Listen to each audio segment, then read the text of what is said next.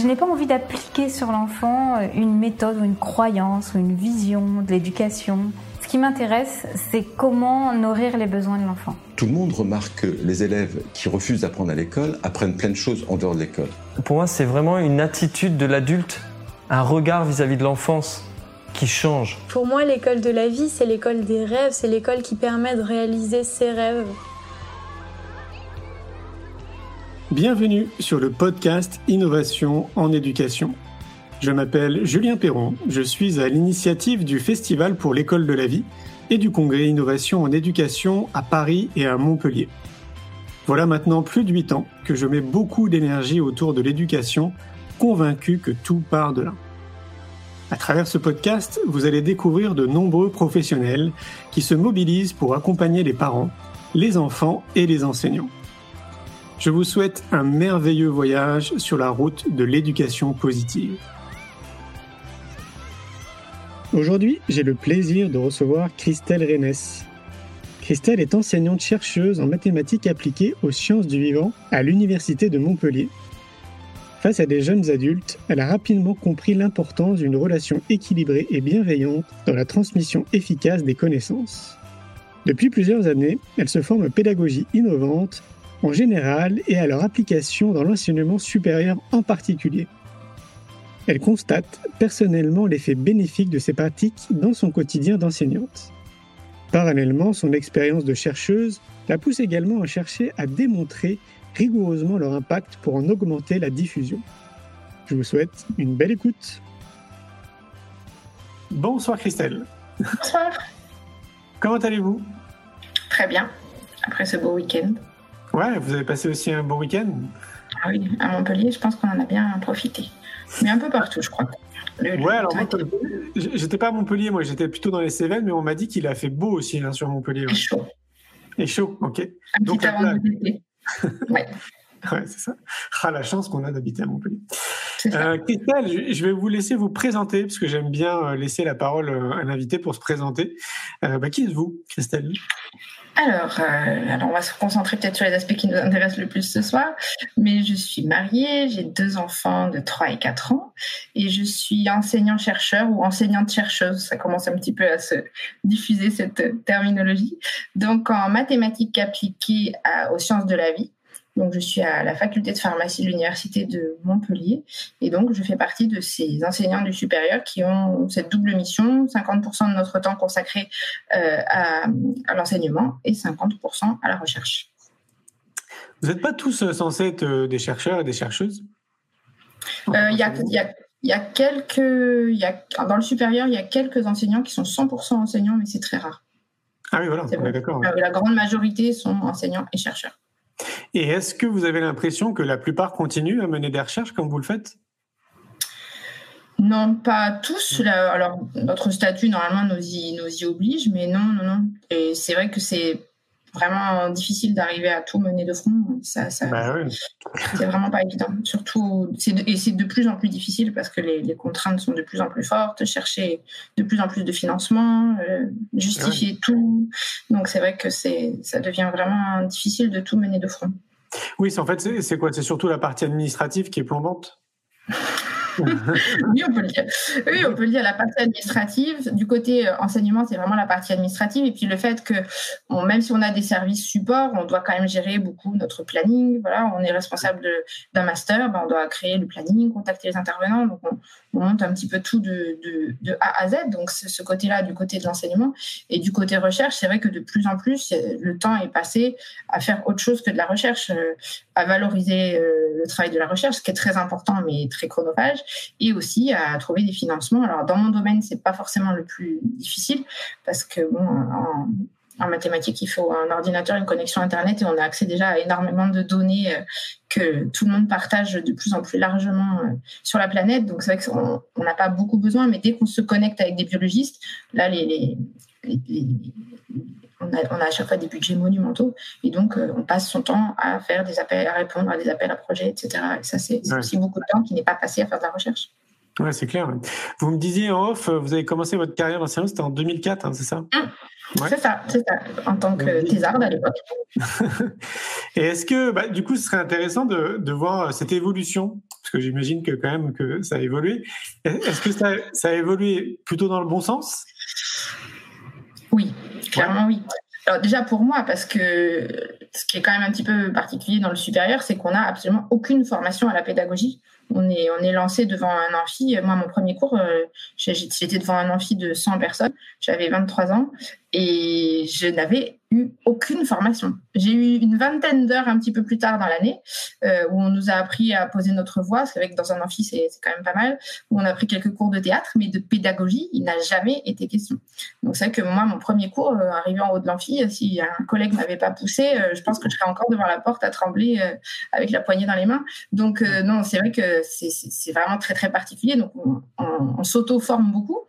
Et de ce point de vue-là, l'auto-formation, enfin les, capacités qu'on a à s'auto-former, elles, augmentent euh, vraiment de, mois en mois, avec une vraie explosion autour de, la crise Covid qui a fait qu'on a, on a vraiment nous dû s'adapter. On a fait quand même du présentiel pendant très très longtemps dans le supérieur, donc il a fallu absolument s'adapter. Mais avant, il y avait déjà beaucoup de beaucoup de de changements qui avaient été amorcés, notamment parce qu'on a l'impression que les étudiants changent. Alors, euh, on n'est pas vraiment capable de dire d'où ça vient, mais par exemple, le format du cours magistral, on va dire qu'il fait plus recette.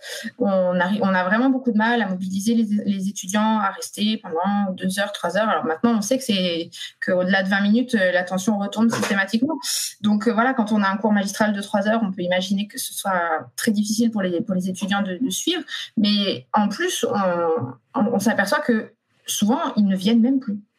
On a, on, a, ah on, a, une désertification des amphis au niveau des cours magistraux. Voilà, et, et bon, je pense que ce qui, a accéléré le processus, ça a été les diaporamas. Ça a été euh, voilà le, passage au tout PowerPoint qui fait que voilà les enseignants, il y a des enseignants qui pour une heure prévoient une centaine de diapos. Ah ok. Donc le rythme de l'enseignant n'est plus du tout le rythme de l'étudiant. Alors que quand on est au tableau en train de faire euh, sa démonstration ou de d'expliquer, on est forcément au rythme de, l'étudiant parce qu'on est en train d'écrire, euh, on ne peut pas faire mille choses en même temps. Alors que quand on projette un, diaporama, on peut avoir une illustration, on peut avoir une animation, on peut avoir du texte, on peut parler à côté.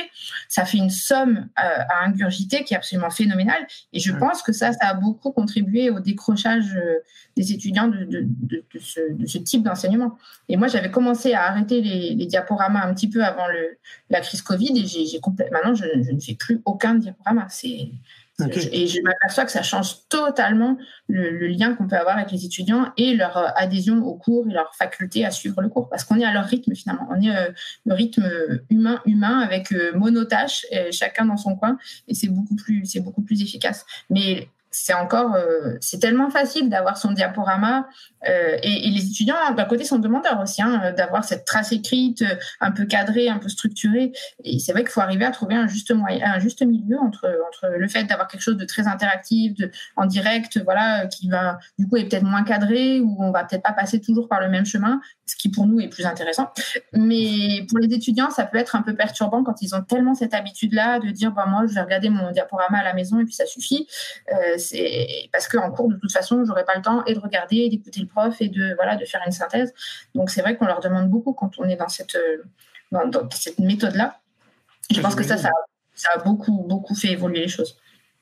Alors, c'est pareil, en 18 ans, vous avez dû tester euh, toutes sortes de pédagogies, d'autant plus avec votre casquette de chercheuse, j'imagine. Et donc, du coup, il y a, y a, des choses que vous avez retenues qui fonctionnent, qu'on peut euh, recommander à tout le monde?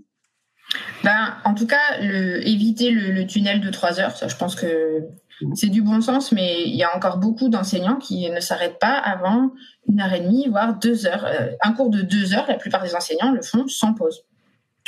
Bon, euh, voilà qu'on mette ces enseignants devant euh, je ne sais quel congrès où pendant deux heures la même personne va parler du même sujet, qui peut tenir quoi Qui peut tenir Donc je pense que voilà déjà un minimum de, de, coupure de rythme, ne serait-ce que par une petite interactivité. Parce que c'est vrai qu'on a quand même nous le gros challenge de devoir parler devant des très grands groupes. C'est-à-dire qu'on s'adresse euh, entre, quand on est en amphi, ça peut être une trentaine d'étudiants jusqu'à plusieurs centaines, 700 étudiants. Donc, euh, bon, question interactivité, on est forcément limité. Mais voilà, maintenant, il y a, plein d'outils qui existent. On utilise beaucoup Booklap qui permet euh, de, leur poser des questions en direct, ils répondent directement sur leur smartphone. Et ça permet de voir tout de suite si les notions ont été comprises, de reprendre la notion du cours d'avant pour vérifier qu'ils sont encore toujours dedans. Donc c'est vrai que maintenant, il y a un tas de petits outils comme ça d'interactivité. Voilà, l'interactivité, c'est quand même le, ce qui me semble pour la partie cours magistral euh, sauver un petit peu le sauver un petit peu la situation avec le côté euh, éviter les PowerPoint ça c'est ça, me, semble être maintenant la base ça c'est pour la partie vraiment en grand groupe et après quand on a des plus petits groupes là euh, dans tout ce que j'ai testé je dirais ce qui est le plus efficace c'est l'apprentissage par projet Ça, c'est vraiment quelque chose. Alors, moi, en plus, j'ai la, la, particularité d'enseigner des, des, maths appliquées. Donc, on appelle ça statistique, mais c'est vrai que c'est un terme que j'aime pas particulièrement employer parce qu'on a l'impression que les stats c'est voilà les sondages, les choses comme ça, alors que c'est pas voilà ça, ça c'est plus large que ça. C'est vraiment on se pose une question à une grande échelle et on peut pas accéder à cette grande échelle parce que ça coûterait trop cher, ça prendrait trop de temps. Alors on prend un petit échantillon et on essaye de, de l'extrapoler. Et ça, je ne le fais pas à des étudiants en maths, je le fais à des étudiants en santé, en biologie. Et donc c'est pas a priori s'ils sont venus en biologie, c'était pas pour faire des maths, c'était même parfois pour fuir les maths. Donc, euh, quand on se retrouve face à eux, bah, il faut essayer de les motiver. Et le, côté projet, c'est vrai que ça a vraiment, euh, ça, ça, permet vraiment comme ça de les faire rentrer, de leur, de, de leur permettre de sentir à quoi ça sert. Parce que je fais aussi pas mal de formations continues pour les chercheurs et je vois la différence de, de, positionnement des étudiants quand ils sont dans leurs études et qu'ils voient pas forcément à quoi ça sert. Et les mêmes étudiants repris cinq ans plus tard, quand ils ont commencé à se coltiner des données, à voir quels sont les problèmes, à vraiment se dire bon bah maintenant il faut que je fasse quelque chose avec mes données pour répondre à mes questions, on n'a pas du tout les mêmes personnes en face de nous. Et le fait de le faire par projet comme ça, en leur proposant notamment de traiter un sujet qui les intéresse, de répondre à n'importe quelle question qui les intéresse, encore une fois, maintenant, on a tellement de données sur Internet que c'est facile de, trouver des données sur un petit peu tout et n'importe quoi. Et bien, ce, côté euh, projet où, euh, voilà, ben, on leur donne moins d'informations au départ, mais les infos, on va les leur donner quand ils en ont besoin pour un projet en particulier. Alors, certes, ils verront peut-être moins de choses, mais je pense que ce qu'ils auront vu, ils l'auront intégré, retenu, et ça leur aura peut-être donné l'envie et la capacité d'aller chercher l'info pour autre chose si un jour ils ont besoin d'autre chose. Vous, dites que vous avez testé plein de pédagogies, donc euh, c'est quoi plein de pédagogies pour, euh, pour dire voilà en fait c'est vraiment la pédagogie par projet qui fonctionne le mieux? Euh, ben en fait, on a essayé pas mal de. On, leur a fait faire des, travaux à la maison, où là, c'était des projets, mais des projets imposés par nous. Donc, c'était du faux projet. Au début, on avait l'impression que c'était du, Voilà. On a essayé aussi de faire de la pédagogie inversée. Euh, ça marche pour les plus les plus mûrs, on va dire. Pour les masters, ça, ça fonctionne. Pour les pour les plus jeunes, c'est un petit peu difficile d'arriver à leur faire un peu prédigérer euh, l'information avant de faire une synthèse en, en cours pour voilà. Les projets ça marche dès le départ. Ça marche voilà. Ils ont 18 ans ils savent pas trop où ils vont mais ils ont toujours des questions qu'ils se posent et, auxquelles ils ont envie d'essayer de répondre. Et ça ça, ça marche à tous les coups. Alors que la pédagogie inversée ça demande un petit peu plus de, de maturité je pense un petit peu plus d'implication dans les dans les études. Et donc ça concerne peut-être plus les étudiants qui sont plus avancés, qui sont plus proches de leur euh, projet professionnel et qui ont plus cette implication dans, le, dans leurs études. Hmm. Mais du coup, quand vous dites que ça marche, c'est quoi les indicateurs pour vous qui, qui prouvent en fait que ça fonctionne? Euh, je dirais qu'il y en a de deux sortes. Euh, le premier, c'est euh, la motivation des étudiants. Voilà, quand on les voit arriver avec le sourire, euh, on fait notamment des. Alors, il y, y, a le côté projet où chacun, chaque groupe choisit un, un, sujet. Et ils se prennent au jeu. Vraiment, à la fin, ils ont envie de savoir. même quitte à souvent, ils travaillent beaucoup plus que ce qu'on leur demande au départ, parce que bah, ils ont vraiment envie d'avoir la réponse à leurs questions. Alors, ça peut être tout et n'importe quoi ces questions. On a une étudiante un jour qui a, qui a passé une matinée à jeter une tartine du haut de sa chaise pour voir si effectivement elle tombait le plus souvent du côté euh, du, du, beurre que euh, du côté du pain.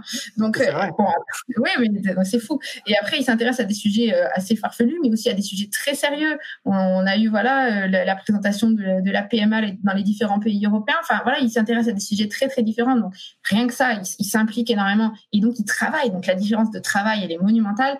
Et on le voit aussi après dans les évaluations, dans la façon dont ils ont intégré l'information.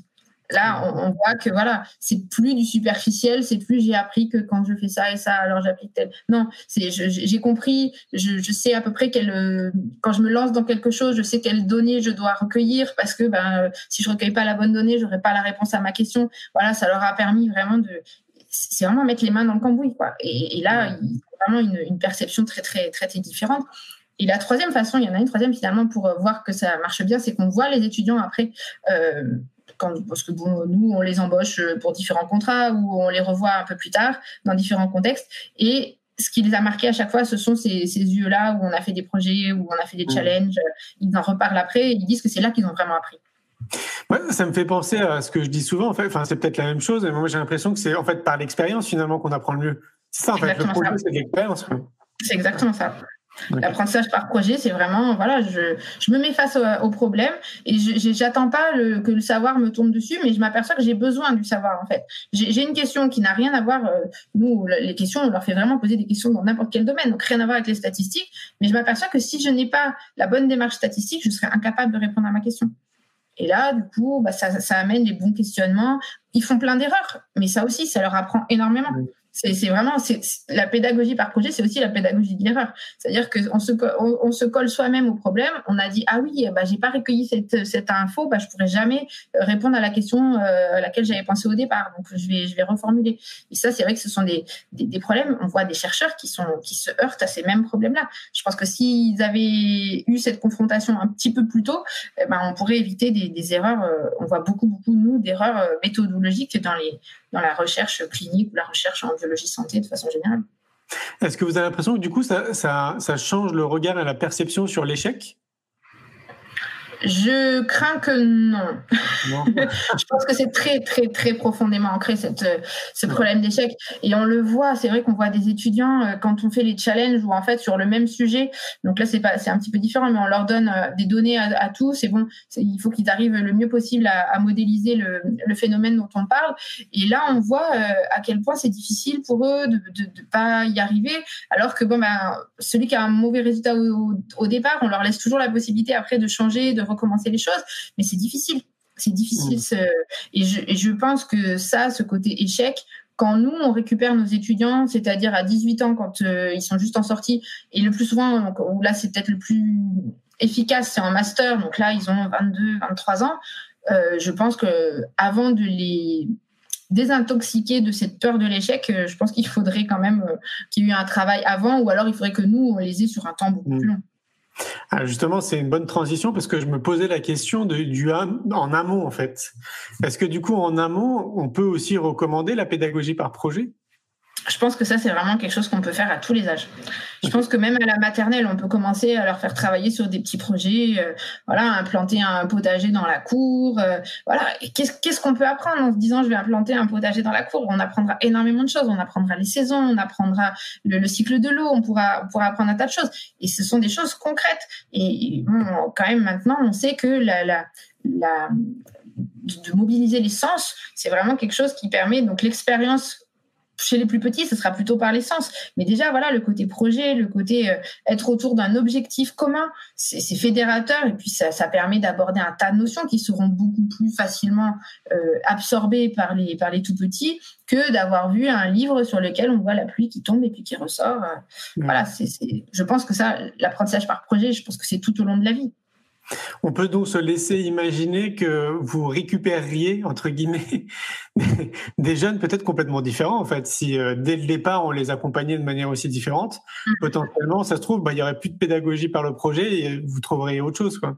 Peut-être, tant mieux. Euh, parce que bon, on est tout le temps en train de, trouver des nouvelles choses et ça, c'est qu'en tant que chercheur, c'est un petit peu. On s'ennuierait si on faisait tout le temps la même chose, ça c'est, ça c'est certain. Mais bon, là, il y, a beaucoup d'autres choses qui, qui, pêchent avant et qui, et qui nous, nous embêtent. Et c'est, je pense que je, le pire chose que nous on subit, c'est la passivité par rapport au, aux études. Le côté que les, depuis tout petit, on leur dit, bah voilà, euh, le programme c'est ça, tu vas apprendre ça, si tu l'apprends mmh. pas, c'est pas bien, tu recommences, etc. Et finalement, ils sont assez passifs et on, on, récupère beaucoup d'étudiants qui ont passé des étapes les unes après les autres comme ça, mais sans avoir le projet, sans avoir euh, au bout qu'est-ce qu'ils veulent faire au bout? On a des étudiants, moi je suis pas mal d'étudiants en, donc en pharmacie, euh, qui sont malheureusement souvent là parce qu'ils n'ont pas pu faire médecine. Euh, le, système actuel fait que. Et on leur dit, d'accord, maintenant tu es en pharmacie, mais ok, mais tu fais quoi dans, dans 5 ans, dans 10 ans? Mais ils n'y ont pas pensé, donc ils sont pas du tout acteurs de leur, de leur formation.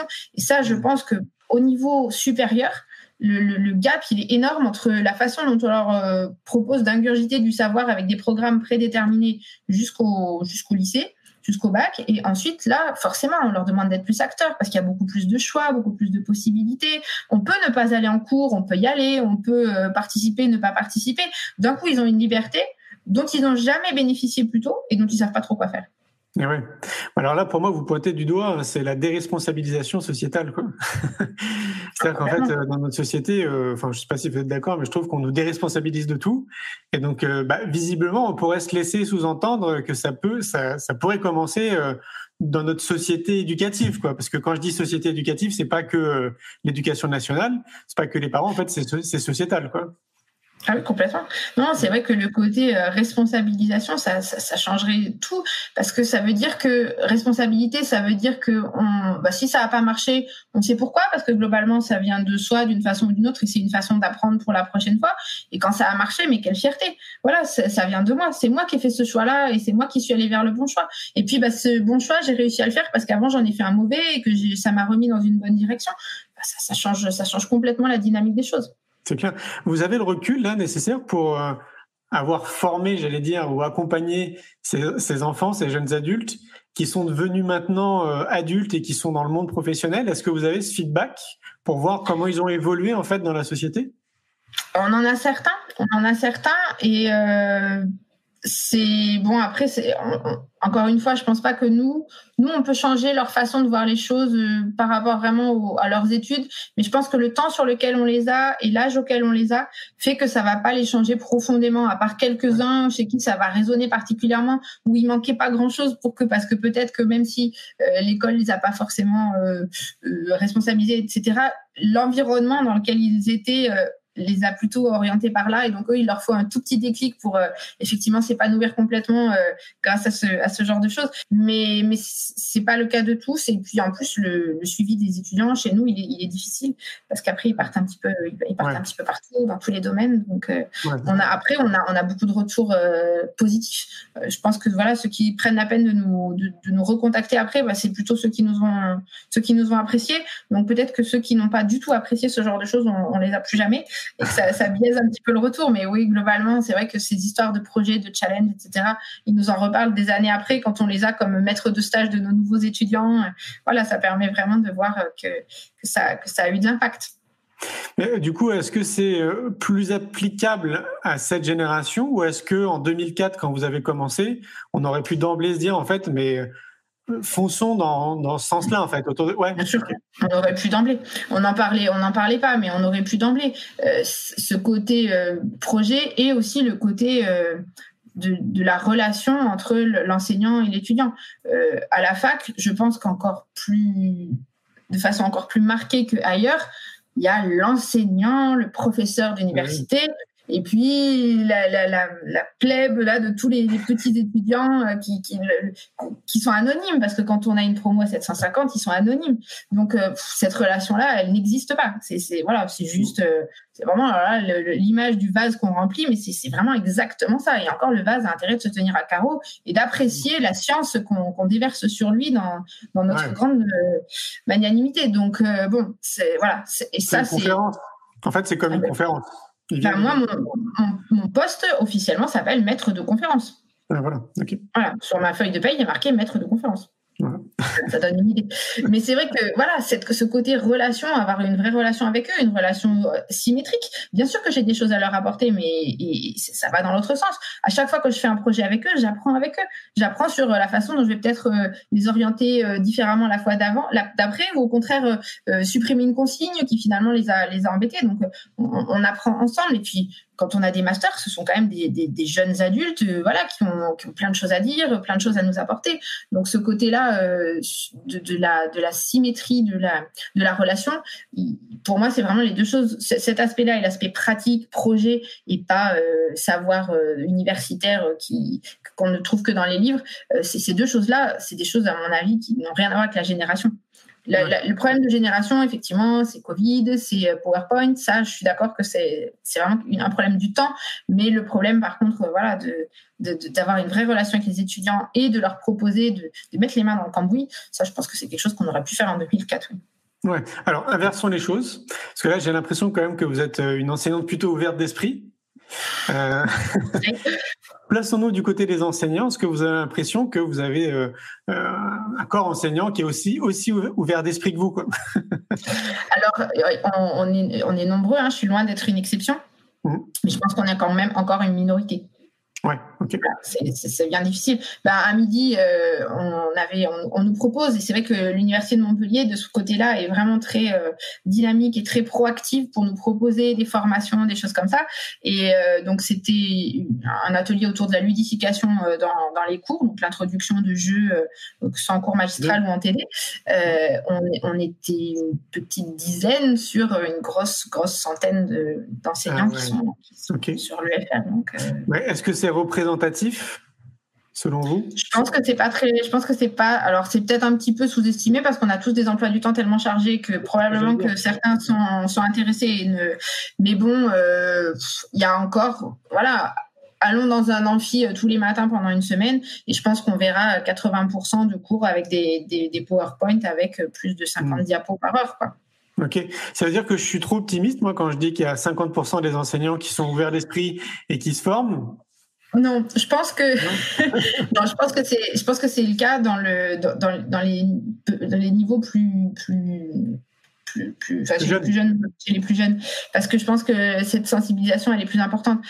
Je veux dire, les enseignants de primaire, les enseignants du secondaire ont toujours été formés pas forcément bien, on est d'accord, c'est perfectible, euh, très perfectible, il y a beaucoup de progrès à faire, mais il y a une formation. Nous, il n'y a pas de formation. Alors, je sais pas, hein, très franchement, peut-être que les derniers étudiants ont, eu des choses, on, leur a proposé des choses qui sont plus adaptées, mais nous, il n'y a même pas de formation à la pédagogie, le mot a jamais été prononcé.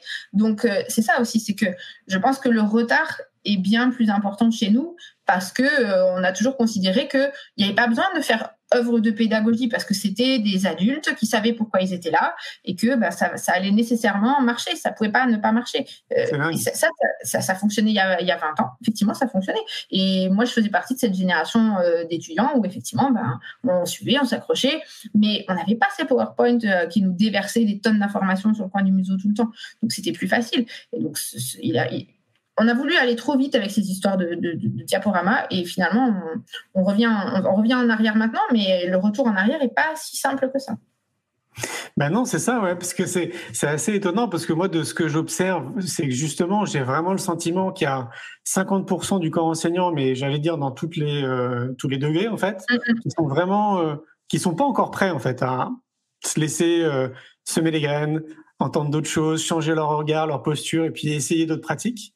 Et puis c'est 50% euh, pareil en fait, mais qui essayent, qui vont se former en dehors, etc. Mais alors par contre, avec un constat unanime, c'est que comme vous le dites, en fait, personne n'est. Moi, j'appelle ça la gestion groupe. En fait, c'est-à-dire que dans le cursus de formation, on vous apprend euh, du savoir, en fait, des connaissances comme nous quand on est étudiant et qu'on a un prof en face de nous. Mais alors, par contre, pour gérer un groupe, en fait, pour gérer l'humain, bah là, il y y a rien du tout. Et moi, je trouve ça quand même assez hallucinant parce que ça fait quoi un siècle à peu près que, que l'école existe et ça n'a pas évolué en fait à ce niveau-là. C'est quand même fou. C'est pas comme si on n'était pas au courant. Non, complètement. C'est tout à fait. Mais je pense que à l'université, il y a encore l'idée qui, qui, est de dire que euh, voilà, ils sont grands maintenant, ils se prennent en main, c'est à eux de faire euh, leur chemin. Nous, on leur apporte le savoir sur un plateau, après à eux de voir ce qu'ils veulent en faire ou pas en faire. Et, hmm. non, mais c'est pas ça, ça, fonctionne pas, ça fonctionne. Ça a fonctionné d'une certaine façon quand on faisait les cours d'une autre façon, mais maintenant ça fonctionne absolument plus.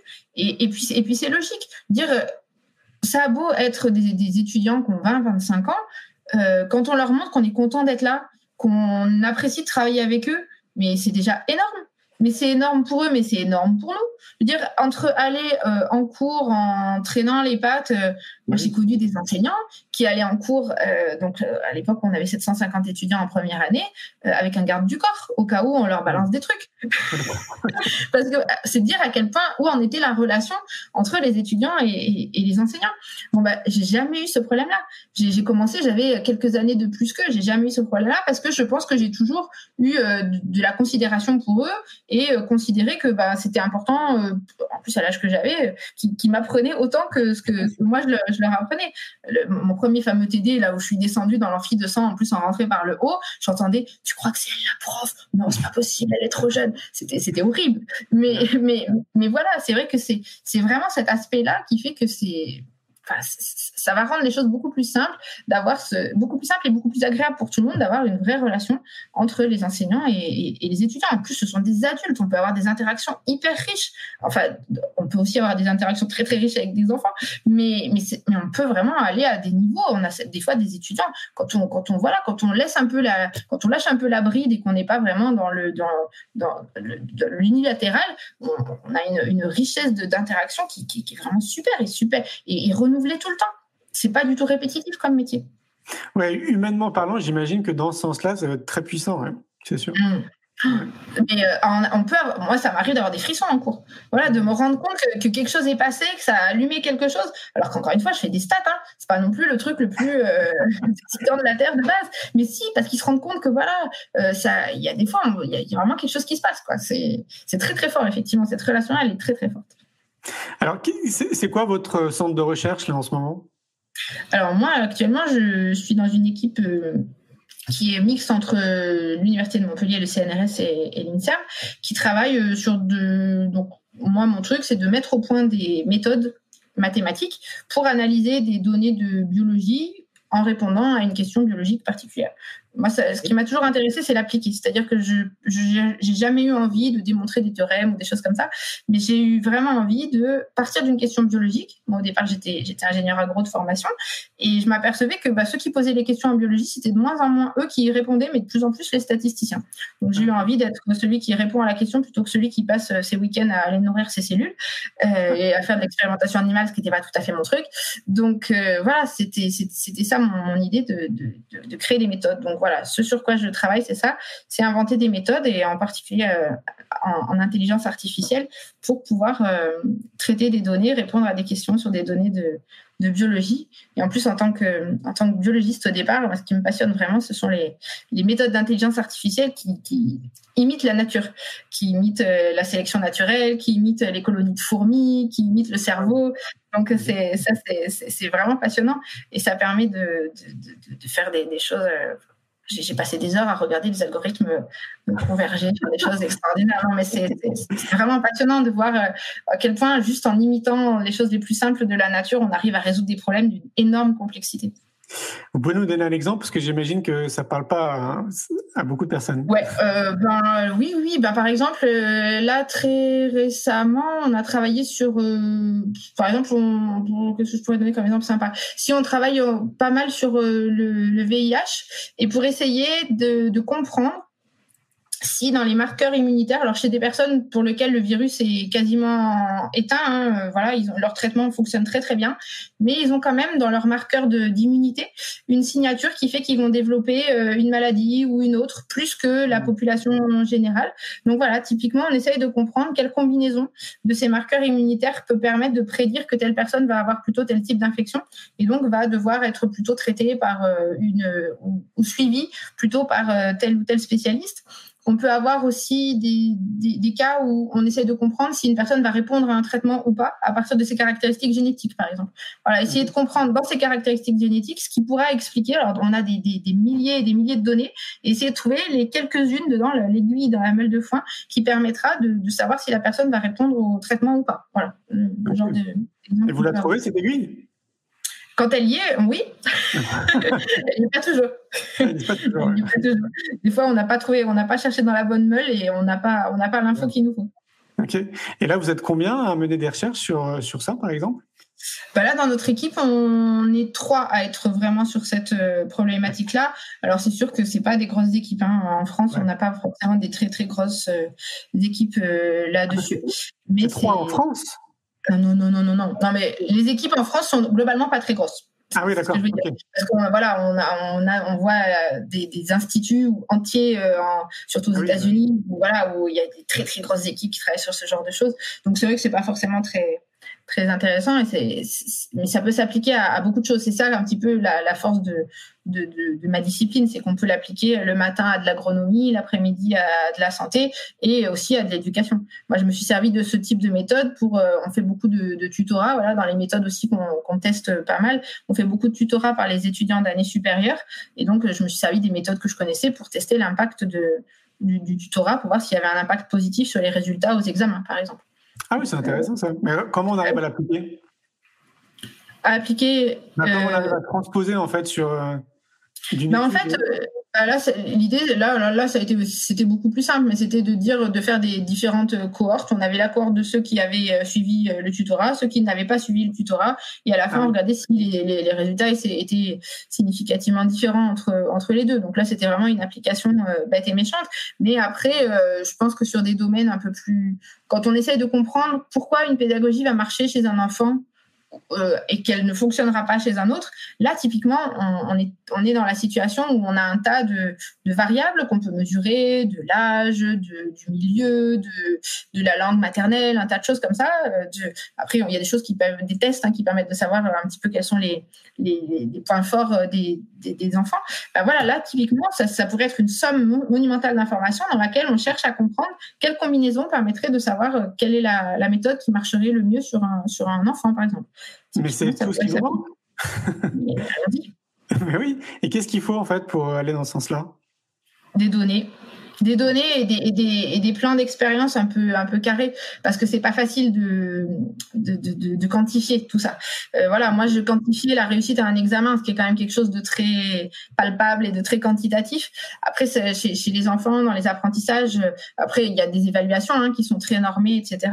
Mais voilà, il faut, il faut beaucoup de données parce que il y a tellement de, dès qu'on est en biologie, et bon les enfants c'est de la biologie, il y a tellement de diversité qu'il faut beaucoup beaucoup d'observations pour arriver à trouver des choses qui se répètent, à, arriver à trouver des, petits schémas qu'on peut reconnaître d'un enfant à l'autre. Il faut il faut une grosse somme de données. Et puis voilà des plans d'expérience bien carrés pour que ce soit pour que ce soit les, résultats soient soient pas discutables parce que c'est sûr qu'on on se heurte à tellement de voilà d'inertie, de, de, scepticisme et même de, de peur, mais qui qui serait qui pas de la peur euh, négative euh, au sens où oh là là c'est nouveau on a peur, mais ne serait-ce que voilà quand on, le dit souvent, dès qu'on parle de, méditation, même si ça commence à, on a quand même encore des gens à qui ça, fait peur. On voit, on voit circuler très régulièrement des informations en disant attention, etc.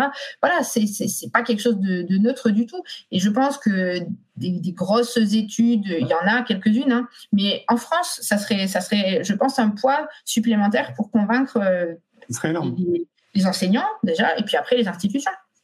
Là, par contre, là, vous prenez l'exemple de la méditation. Ce que je ne comprends pas, c'est que peut-être que je dis pas de bêtises, mais il me semble qu'il y a une centaine d'études qui ont été faites autour de la méditation. Donc maintenant, on peut pas considérer que c'est ce qui manque en termes d'études. Et il y a encore des gens qui remettent ça en question, voire parfois qui peuvent même dire que c'est des dérives sectaires, tout, etc. et alors là, moi, je... c'est fou. Ben et là, en fait, je comprends pas. Je me dis, là, on a plus de 100 études. Qu'est-ce qu'il faut de plus? Alors, ouais, après, est-ce que, est-ce que les études, euh, après, il faudrait, il faudrait faire une bibliographie complète, et puis il faudrait peut-être aussi mettre ce qu'on fait, ce qu'on appelle faire des méta-analyses, c'est-à-dire mettre ces études ensemble et dire, voilà, euh, quand on mélange tout, parce que chaque étude, peut-être, on peut dire, elle peut avoir des biais, on les mélange toutes, on les met ensemble et on voit si ça, si ça donne toujours la même chose. Voilà, il y a, un tas de choses qu'on peut faire, mais il y a aussi, après, il y a, y a une, la question, c'est aussi la communication sur tout ça, parce que les, les infos ont beau exister, si on communique pas dessus de façon positive, euh, bah, l'info elle passe pas. C'est plus facile d'avoir quelqu'un qui vient euh, à la télé et qui dit oh attention dérive sectaire. C'est plus vendeur que de dire ah bah regardez euh, les scientifiques se sont mis avec des éducateurs et ils ont montré que voilà c'est vrai que c'est plus c'est plus vendeur je pense. Donc la communication sur cet aspect positif des, des, des, nouvelles des innovations en pédagogie, je pense que c'est aussi au cœur du au cœur du, du problème. Là on on le dit souvent, il faut quand même que les enseignants soient très euh, demandeurs, cherchent eux-mêmes la formation. Elle vient très la formation et l'information, elle vient difficilement jusqu'à eux. Tout à fait. Bah, c'est pour ça qu'on c'est pour ça qu'on se bouge depuis dix ans hein, avec le magazine, le podcast, le festival, le congrès, etc. Enfin, nous notre postulat c'est de nous dire en fait qu'on n'est jamais mieux servi que par soi-même, parce que visiblement le mainstream s'intéresse pas au sujet, que globalement en fait comme vous le dites l'information n'arrive pas.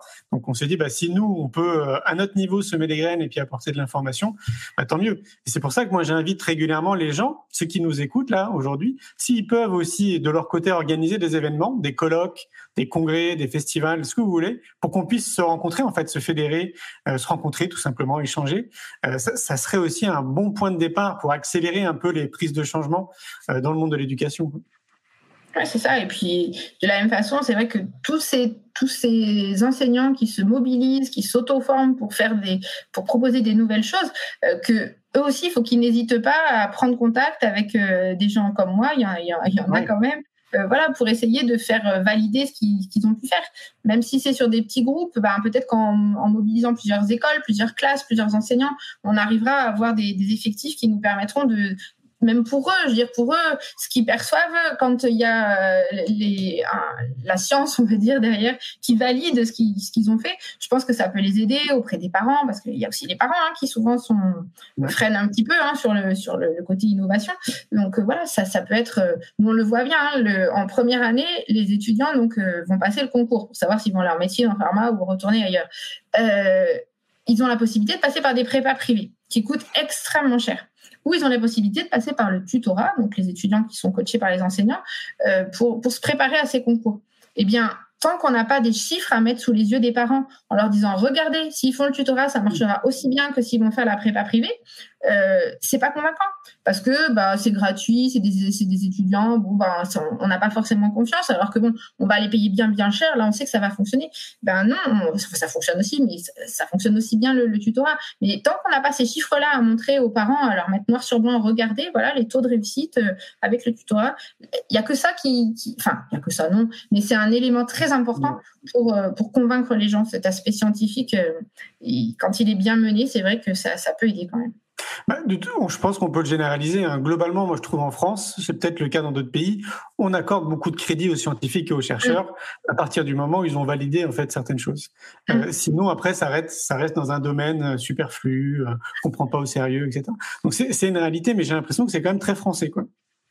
Oui, c'est possible. Bon, après, euh, moi, mon, mon prisme me, me, déforme sûrement la réalité, mais bon, je suis dans un domaine où tout ce qui n'a pas été prouvé euh, de façon très carrée et scientifique, euh, voilà, n'a pas n'a pas voix au chapitre.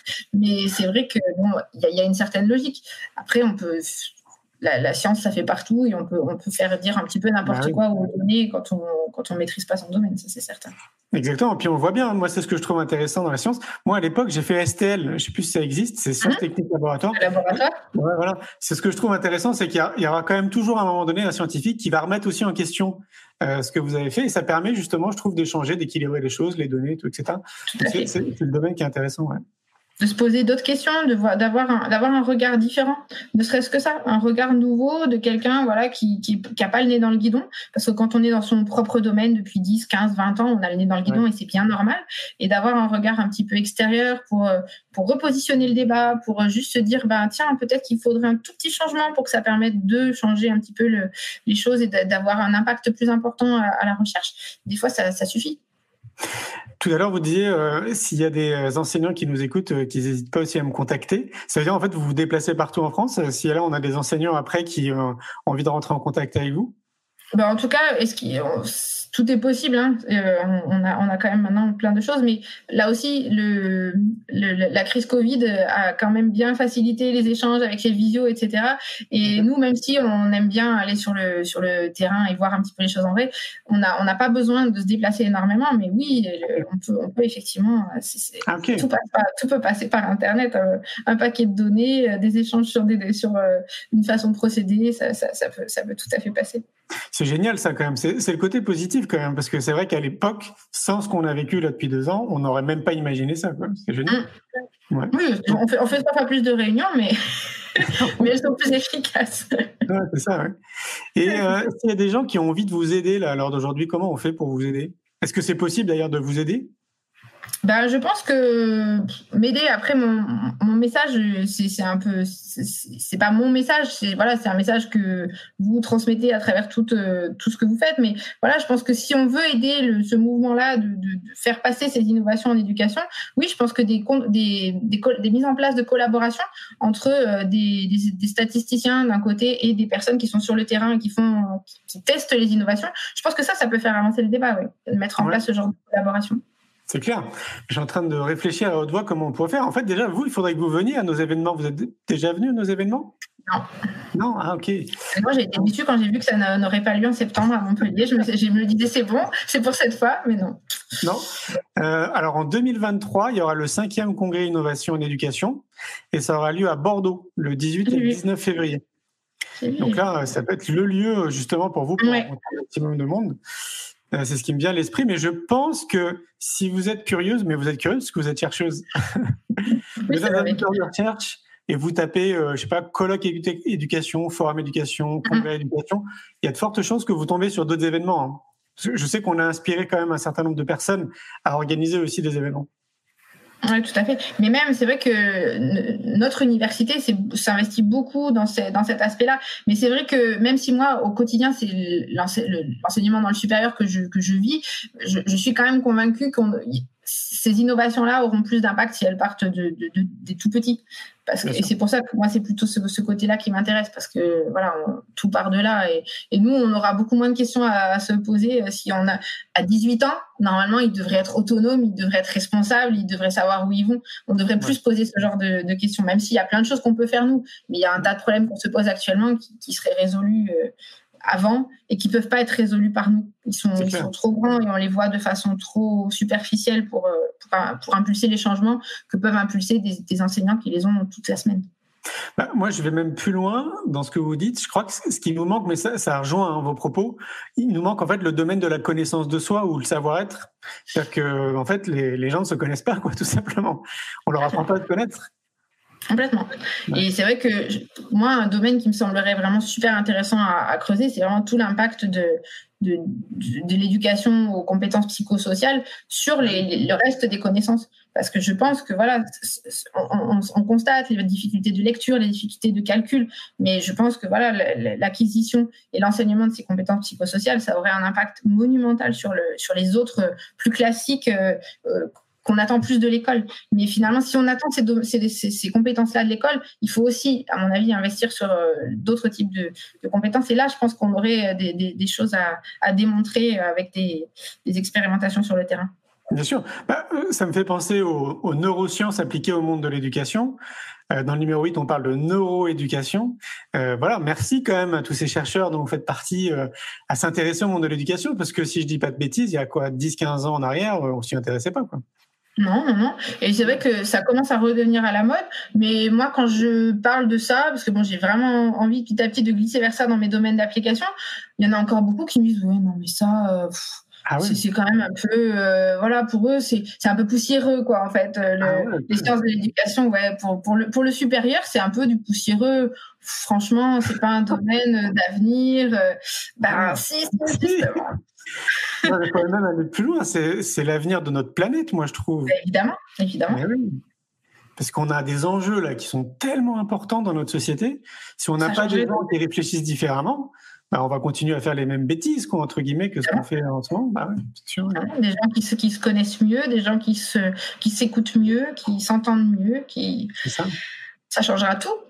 C'est clair. Qu'est-ce qu'il faudrait, parce que vous avez quand même 18 ans d'expérience au sein de l'éducation nationale, euh, qu'est-ce qu'il faudrait selon vous pour accélérer ces prises de changement et aller davantage justement vers la connaissance de soi? Je dis accélérer parce que moi, de mon prisme, je trouve qu'on va dans cette direction, que globalement, en fait, on va dans cette direction. Mais qu'est-ce qu'on pourrait, je sais pas, impulser? Pour moi, c'est la formation des enseignants. Ok pour moi, le, la, source, elle est là.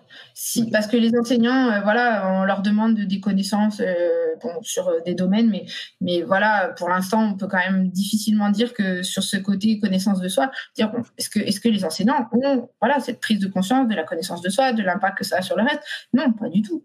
Euh, voilà, moi j'ai des retours d'expérience, de formation où il a été question de, pédagogie positive et où ça fait rigoler les, enseignants parce que pour eux c'est le monde des bisounours.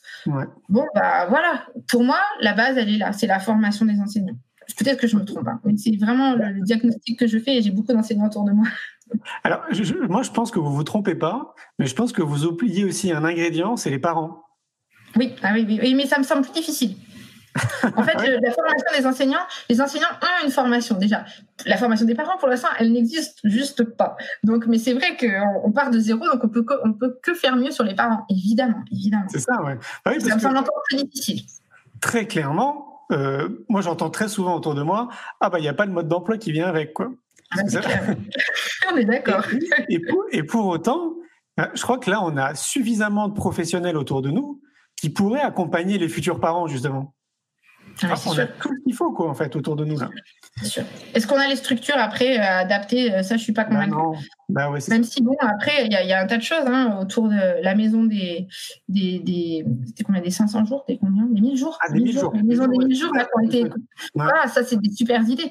Voilà, ça ça, ça, ça, permettrait de faire avancer les choses. Il y a un tas de choses pareilles hein, qui sont dans les autres pays pour accompagner les enfants autour de la naissance avec des groupes de parents euh, qui ouais. se rencontrent régulièrement pendant la première année de leur enfant. Il y a un tas de choses à faire. Mais en France, rentrer dans l'éducation dans les familles, waouh C'est pas gagné. C'est challengeant. Et là encore, euh, vous parlez des 1000 jours. S'il y, y a peut-être 5% de la population qui est au courant que ça existe et qu'on y a accès. là, merci Covid. oui, voilà. Bah, là, c'est dommage. Là, c'est bah, mal tombé quand même. mal tombé parce que c'était vraiment voilà c'est pour une fois qu'il y avait quelque chose de vraiment et puis c'était très fédérateur en plus ça rassemblait quand même beaucoup de professions. Et les, les, messages qui en sont ressortis il y a vraiment enfin c'est tout plein de bon sens et des clair. choses qui feraient progresser. Et bon je suis pas sûre que ça a eu l'impact que ça aurait eu si euh, il y aurait peut-être eu autre chose qui l'aurait oblitéré mais ouais. là faut admettre que c'est dommage. Il y a aussi euh, ça me fait penser c'était une autre initiative. Ah ouais les futurs de l'éducation de l'UNESCO vous étiez au courant? Oui, oui, complètement. ce qu'ils ont fait ah ouais, c'est super, bah, c'est super. Et là, là pour le coup, on peut pas dire euh, l'UNESCO, bon, ils sont pas toujours non plus à la pointe. Euh, voilà. Et là, il ne faut que constater des choses qu'on sait depuis très longtemps, mais au moins ils ont une, couver une couverture médiatique euh, qui fait que ça peut faire avancer les choses. Alors, c'est pareil, couverture médiatique qui est plus importante, mais là, j'aimerais bien savoir combien de personnes en France sont au courant que, que ce rapport existe et Hum. qu'il est accessible aussi à tout le monde. Quoi. Bien sûr, non, non, mais c'est sûr. C'est sûr. Ouais. c'est vrai que le, la, la, responsabilité des médias vis-à-vis -vis de ces problématiques-là, elle est, elle est monumentale. Oui. Ouais, bah oui, c'est clair. Parce que là, pour toucher les parents, c'est bah les médias. Autant pour toucher les enseignants, il y a la formation, mais pour toucher les parents, pour l'instant, puisqu'on n'a pas de vraie structure euh, pour former les parents, bah, les médias resteraient quand même euh, ça. une bonne façon d'entrer dans les familles. Oui. Euh, Parce que si je ne me trompe pas, on peut considérer qu'il y a peut-être 70% de la population qui a une télé dans son salon? Oui, minimum. minimum, on est d'accord. Donc oui. c'est le canal médiatique qui permet de toucher tout le monde. Quoi. Bah, au départ, quand la télé est arrivée, c'était ça. C'était voilà, dans la, on va pouvoir diffuser la connaissance dans les dans les foyers euh, de, de, de partout. Ben, je suis pas sûre que ce soit très atteint comme objectif. Mais... Ah, moi, j'ai toujours ce côté un peu optimiste où je me dis qu'il y aura forcément quelqu'un qui va nous écouter. Et moi, je le dis très souvent en plus dans, dans les interviews que je fais, puis même en dehors dans mes propres interviews quand on m'interviewe, de justement s'il y a quelqu'un qui a envie de se lancer et de faire une chaîne de télévision à grande échelle. Mmh comme toutes ces chaînes de télévision qui impactent des millions et des millions de personnes, mais lancez-vous. Euh, je suis sûr en plus que ça va cartonner si vous êtes euh, entrepreneur. Bah, vous allez gagner plein de sous, vous serez content. Et au-delà de ça, ça, ça, va toucher des millions et des millions de personnes. Et c'est ça en fait le plus important, c'est les graines qu'on peut semer pour amener les gens à faire leurs propres recherches et à eux aussi à devenir leurs propres chercheurs en fait. C'est sûr que ça, c'est vraiment tout ça, tout ça part de, de, de, de cette communication-là. On le dit pour, pour, pour notre recherche, on le dit pour tout, mais la communication, c'est à, à l'heure actuelle, c'est vraiment un, un, ouais, un point sur lequel on peut jouer et qui, qui en termes d'impact, il est clair que c'est ce qui aura le plus d'impact. Est-ce que c'est difficile pour vous tous les ans d'obtenir des subventions pour mener vos recherches? Alors encore une fois, pour moi non, parce que j'ai besoin de très très peu, mais pour euh, oui, pour ceux qui sont qui ont qui ont besoin de gros moyens, euh, oui, c'est, y a, c'est, ça peut être tellement difficile que certains n'y arrivent pas et les équipes sont sont dissoutes. Ok, okay. oui d'accord. Ok, parce que on revient à ce qu'on se disait au tout début, système administratif peut-être trop lourd et euh, ça, ça, décourage. Ouais. Ou, oui, et, puis euh, voilà, par exemple, les gros, les gros financeurs français, certains ont pas certaines années euh, un taux de réussite de 15%, de 20%, donc euh, des gros, gros, gros dossiers à monter pour très, très peu de chance. Et, et, voilà, avec énormément. Et souvent, pour pouvoir avoir une chance de passer dans ces gros appels à projets, il faut déjà avoir 80% des résultats. Ah oui, d'accord. Okay. Donc il n'y a que les grosses équipes qui peuvent se le permettre. Donc il y a un côté où voilà, les grosses équipes restent des grosses équipes et les petites équipes ont du mal à devenir des moyennes équipes qui pourraient devenir des grosses équipes. Donc ouais, je vois. Oui, là en fait, si on pouvait vous aider, euh, des investisseurs privés pourraient vous aider? C'est autorisé? Ah oui, complètement, complètement. Ouais. Okay. Oui, complètement. Il, y a, il, y a, il, y a, plein de choses. Il y a tout ce qui est taxes d'apprentissage qui peuvent, qui peuvent aider. Et puis après, il y a des collaborations. Moi, je fais des okay. collaborations avec, euh, avec le privé pour, euh, pour appliquer l'intelligence okay. artificielle de diagnostic. Mais euh, oui. Est-ce que vous connaissez Gunther Poli? Non. Non euh, Vous allez retenir le nom? Oui. Ouais, Gunther Poli? Oui, ça va. Parce que, Ouais, parce que je pense que ça peut être une personne que vous devriez contacter. D'accord. Ouais. Euh, bon, vous verrez en fait sur les moteurs de recherche, pour ceux qui connaissent pas très rapidement, en fait, c'est un gars maintenant qui est à la retraite depuis un petit moment, mais qui continue quand même d'être très, actif et qui surtout en fait crée des activités qui ont du sens, euh, qui sont vertueux et pour l'homme et pour l'environnement, euh, qui sont euh, d'un point de vue euh, monétaire intéressant pour les entrepreneurs qui ont envie de créer des activités, qui Mhm. sont à la recherche en fait de se lancer en tant que chef d'entreprise, euh, et dans tous les domaines d'application. Et donc le domaine de l'éducation l'intéresse beaucoup parce qu'il a six enfants. Euh, c'est un Belge. Et, euh, et, et franchement, tout, enfin, moi, pour moi, il fait partie des gars qu'on devrait cloner. Tellement en fait ce qu'il a mis en place et en plus c'est des projets généralement qui sont à grande échelle, c'est pas des petits projets qu'il fait de son côté. Euh, lui, il a un cercle de, de scientifiques comme vous pour lui, j'allais dire 300 scientifiques qui bossent pour lui et qui en fait qui font des expériences comme ça. Donc ça serait peut-être intéressant de le contacter. Ah oui, tout à fait. Merci pour le tuyau, c'est noté. Comme ça, je ne peux pas l'oublier. Super. Bah écoutez, merci beaucoup Christelle. Ah, merci à vous. C'était chouette. Euh, Est-ce que il y a un contact Si on peut vous contacter, on fait comment? On peut me contacter sur mon mail universitaire christelle.rennes.umontpellier.fr. Ok, super. Et ben je vous souhaite une belle soirée et euh, Merci, à tout bientôt. Merci. Au revoir. Au revoir. Un grand merci pour votre écoute. J'espère que vous avez passé un bon moment avec nous. Pour aller plus loin dans votre recherche, nous avons créé un magazine papier, le magazine Innovation en éducation. Un magazine que vous retrouverez uniquement sur abonnement, livré tous les deux mois partout dans le monde. Un magazine 100% éco-responsable, 80 pages en moyenne, sans publicité. À travers le Festival pour l'école de la vie ou le Congrès Innovation en éducation, nous rencontrons des milliers de professionnels qui proposent des solutions pour les parents, les enfants et les enseignants. Ce magazine se veut être un pont avec le podcast, nos événements et les films que j'ai réalisés. On se retrouve maintenant la semaine prochaine et entre-temps, je vous souhaite une très belle route.